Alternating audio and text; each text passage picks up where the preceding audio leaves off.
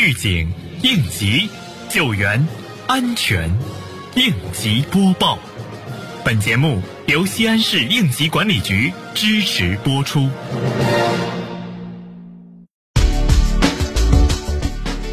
日前，碑林区应急管理局邀请五名省市应急管理专家对总案评审稿进行评审。在听取完预案编制工作组关于预案修编情况汇报后，专家组仔细询问了应急管理工作和预案修编有关情况，认真审议了总案评审稿和风险辨识评估报告、应急资源调查报告，逐一对总案和两个报告提出自己的修改意见建议。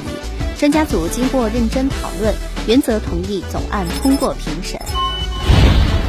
近日，小寨路街道召开二零二一年安全生产及防汛工作会议。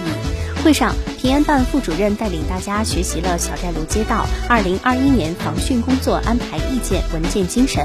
明确二零二一年街道防汛抗旱工作任务，对小寨路街道加强小火亡人易发场所火灾防控工作实施方案。小寨路街道高层建筑消防安全专项整治实施方案进行再安排、再部署，夯实工作责任，传达了全市一到四月份安全生产和自然灾害形势分析的通报，并对一季度街道发生火灾情况进行成因分析，提出整改意见。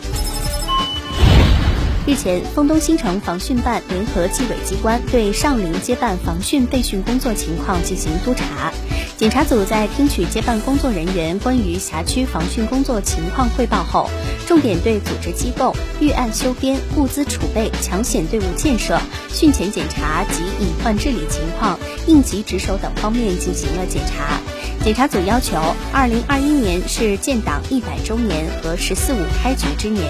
防汛工作意义重大，要全面落实好防汛责任，在主汛期到来之前消除隐患，全力确保安全度汛。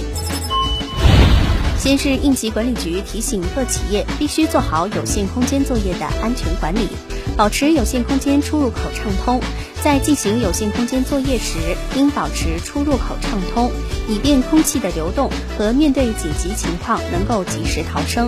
监护人员不得离开现场，并密切关注工作人员状况，定时询问情况，以防事故发生和及时处理紧急情况。如有工人在工作过程中发生晕厥等情况，切不可盲目施救。外部救援人员进入前，也必须先对里面的气体进行重新检测。佩戴好防护用品后，才能进入开展救援。感谢收听本次应急播报，我是小陈。